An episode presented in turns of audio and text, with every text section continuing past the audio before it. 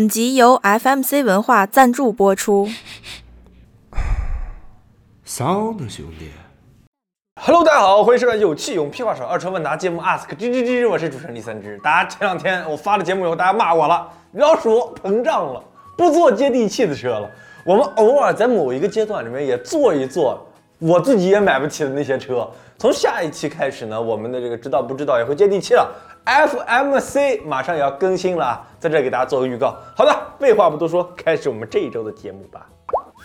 YouTube 网友叫 Benny，他说：“老鼠哥你好，我是你的 gay 粉，在斯德哥尔摩留学，不是富二代，靠着打零工和代购也攒了一笔小钱。因为这边比较冷，出门没有车不方便，看了看老的沃尔沃 S40，想问一下这个车怎么样？再想问一下这个车在国内多少钱？”你好，这位斯德哥尔摩的朋友啊，就是你选的这个车，等于就是本土车型啊，瑞典的这个就是沃尔沃是瑞典品牌，大家知道后面你可以看到，现在街上跑的绝大多数新的沃尔沃，那那已经国产以后的。那么先说一下沃尔沃这车吧，你看 S 四零啊，现在在国内二手车市场里面见的还是比较多的一款，怎么说呢？我觉得是算是一个经典老车了。S 四零这个车在二手车市场上，国内啊最多二点四的零零七年。零七年的车现在在市场里面大概六万五到七万五这么一个价位区间，但是啊，不知道这个车的客官老爷们可以上网搜一下，S 四零呢是一款特别有韵味的车，就就特别那种少妇的感觉，就是虽然时间已经过去十年了，但是你现在你去网上去搜这个车，你会感觉看这个沃尔沃 S 四零还非常非常的有味道啊，这是第一个，第一个点就是它不过时，看上去不丑。第二个呢是 S 四零，大家知道沃尔沃呢主它主要就是主动安全啊、被动安全啊，大家做的比较多，这也是沃尔沃很大一个卖点。零七年的 S 零，你即你如果说你要是在国内买啊，这个这个呃六到七万这个价格，它安全系数比较高。安全在哪儿呢？第一个就给大家举个例子，沃尔沃 S 四零呢是当年第一个有这种疲劳驾驶提提示功能的车。这个怎么讲？就是大家有时候在开车的时候，哎，发现沃尔沃上面有一个小咖啡的咖啡杯的一个那个标志。这个标志就说明啊，你现在需要休息了。它是怎么监测到呢？就是如果你变道不打灯，或者你在开车的时候摇摇晃晃的，经常低头，哎，这个时候这个车就监测到，哎，你现在疲劳了，开始修饰。它一个是会提示你，另外一个在屏幕上面会有显示，不错的。但是呢，也必须要说一下 S 四零的缺点。大家说啊，沃尔沃这车吧，听上去没有那么高级，但实际上我告诉你，沃尔沃这车买回去以后。维修保养费用比宝马还要高，不信你可以问问身边沃尔沃的车主。沃尔沃的，呃，因为你在斯德哥尔摩啊，可能还好点，配件啊乱七八糟还比较便宜。因因为我们这个节目国内的朋友比较多，如果你要买沃尔沃，你一定要注意，你可以去四 S 店打听一下沃尔沃的配件的价格，真的是非常高的。我看了一下同年限宝马的维修保养费用都没有沃尔沃高，所以这是也是一个点吧，大家去注意一下。微信网友叫麦糖西的小姑娘，她说：“老鼠哥，我是萌萌哒的小可爱，马上考科目四了。接，我爹地给我说啊，拿上驾照了以后呢，就给我买一辆飞三。他果然做到了，定金都给我交了，嘻嘻。下周我就要去提车，想问一下，小白用车有哪些特别伤车的行为呢？嘻嘻。现在我必须要说，就是我之前说我们的女性用户很少，但是现在有很多男性用户改了名字以后。”假装女性用户，我觉得你可能就是啊，这女孩说话怎么能这么奇怪呢？好了，回到正题啊，考了驾照以后呢，买一辆飞三啊，飞三这车说实话真的很好。我前两天看了一个那个飞三在赛道上把一个 M 四给飙过一个视频啊，这车真的操控啊，我看改装潜力啊，还有这车的动力啊、耐用性啊，各方面都非常不错。那么说说啊，这车假如说你要买一个自动挡呢，第一个是有些人啊在开车的时候，比如说到了红绿灯，自动挡的时候习惯挂到 P 档。其实这个东西，你看平时啊，我们如果不出意外的时候，这不是一个上车的行为。如果说后面一旦有车追尾，你挂 P 档的时候，本来你就换后保险杠的事情，结果你要修变速箱了啊！这因为你挂到 P 档之后，这个变速箱锁止系统已经锁上了，这一撞车往前一顶，有可能就把变速箱就顶坏了。所以这第一第一点啊，第二点呢，就是还是那些老说的啊，啊。不要去民营的加油站，尽量不要去民营加油站加油。就是我自己吃过这样的亏啊，去民营站加油以后呢，这个发动机直直接的这个燃烧啊，非常非常的差，导致这个积碳啊、火花塞啊，还有这个发动机整体的寿命下降的很明显。然后呢，就是我们在平时在用车的时候啊，经常会有一个点，就比如说我等人，我把飞三对吧停到门口，我等我男朋友。呃，男朋友没有出来，然后我就在那听音乐啊，什么熄火了。其实这样的情况下，非常非常的伤蓄电池，就是在这个车啊没有供电的情况下，我一直消耗这个蓄电池电量，下次再一打火，然后蓄电池这个东西就这样，如果它一直保持在一个高电量情况下，这电池 OK 的，但如果一直是放放完了电再充电，放完了电再充电，非常容易出问题。还有一个就是因为飞三它没有自动大灯，就是你有时候哎车完了以后往那一停一锁车走了，那么这时候大灯不关闭也是非常非常伤电池的。其实跟上面的所有这些东西相比，都最后这件事情要比他们伤车更多更多。就是买完这个车以后尽量不要发朋友圈，因为你发朋友圈就会有朋友给你借车，把车借给朋友才是最伤车最伤车的事情，切记。这是微博网友叫 WWE 龙，他说：“吱吱吱，今年我准备去日本留学，家里小康老爸有一辆 Q 五零 L，所以我自身呢对于日系车就非常喜欢。前两天看了一篇文章，说日本的二手车都便宜的爆炸，我准备去留学的时候去那儿买一辆，求推荐三个叹号。”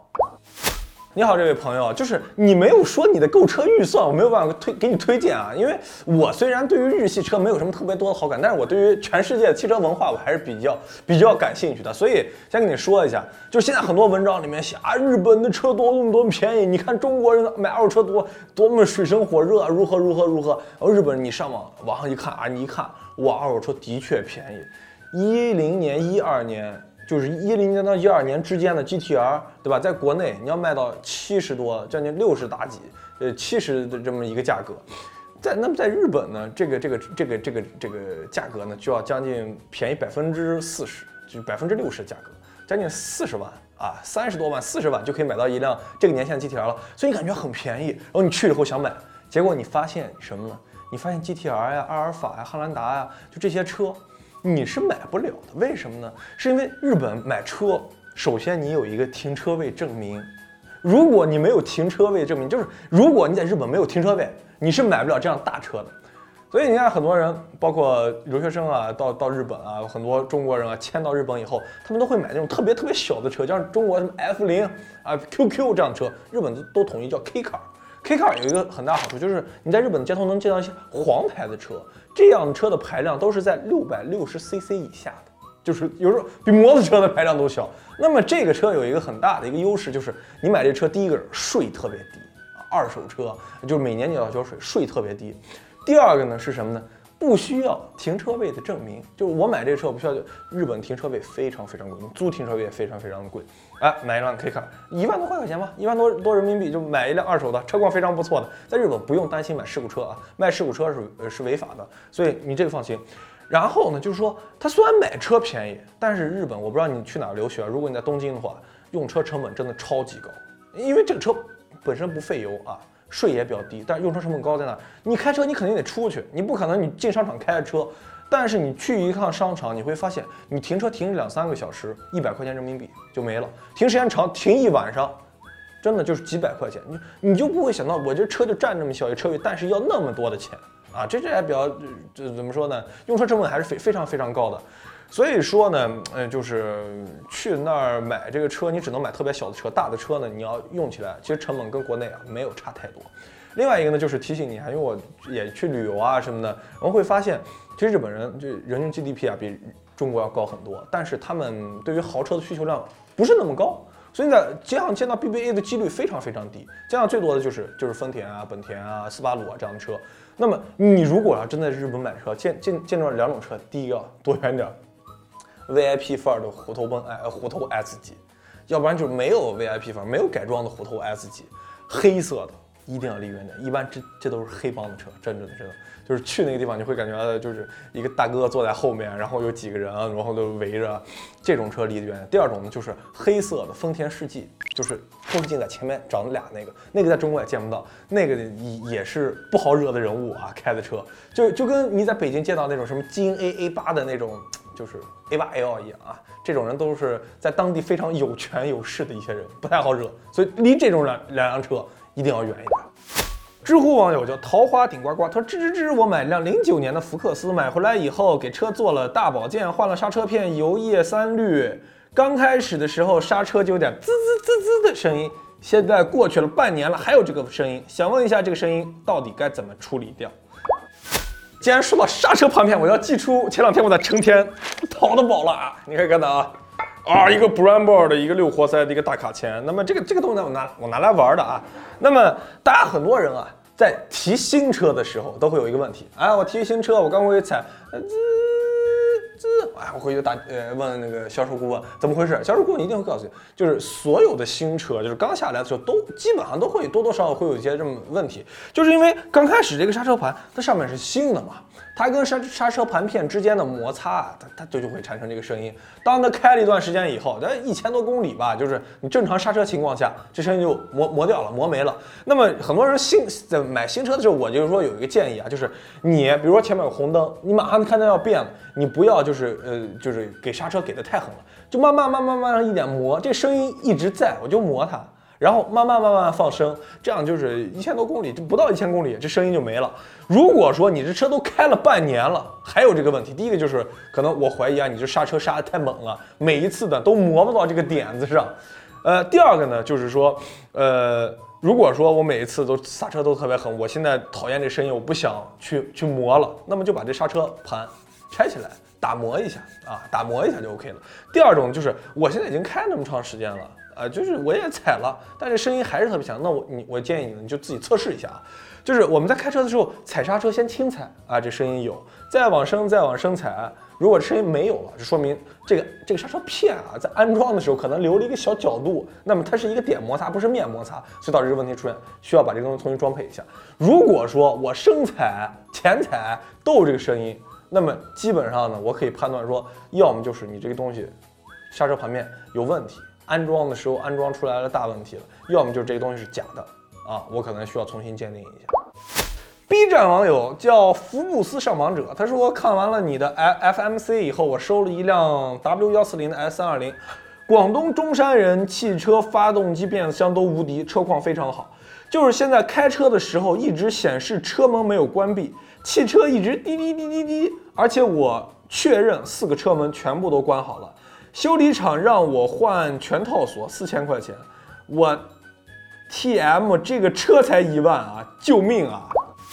大兄弟，你这个问题算是问对人了啊！我李老鼠啊，本命车型就三个啊，捷达王 W 幺四零 E 三四啊，我就是靠这三三辆车火起来了。所以你今天找对我，找我找对人了，帮你省四千块钱。因为虎头喷这个锁，一套气动锁真的非常非常的贵，而你的这个问题跟锁完全没有关系。为什么你这个锁的根源是在 B 柱下面这个位置，锁头这个位置啊？你现在去看，你会发现这个锁的位置呢，不仅有一个锁扣，锁扣的上面这位置有一个塑料的这么一个小按钮。这个小按钮是干嘛？它是塑料的啊，就是因为塑料会出现这个。这个小按钮就是你这车门关闭的当时的这么一个小开关。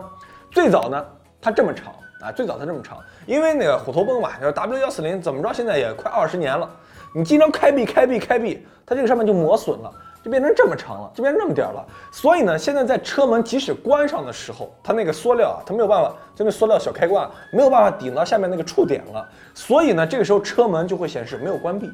解决办法很简单啊，就是我之前那个虎头也碰到这样的问题。这个这老买老车，你真的就得研究，你不能一坏就去修。你呢，现在需要一个什么呢？第一个是需要你把这个塑料小棒嘛，就是小开关先顶下去。闹一个石子啊，或闹一个什么东西，先把它顶下去。你先看仪表上面那个灯不亮了，OK，这个开关按下去。然后就我反正这个人不拘小节啊，我就买的医用白胶带，咔咔咔，上面缠两圈，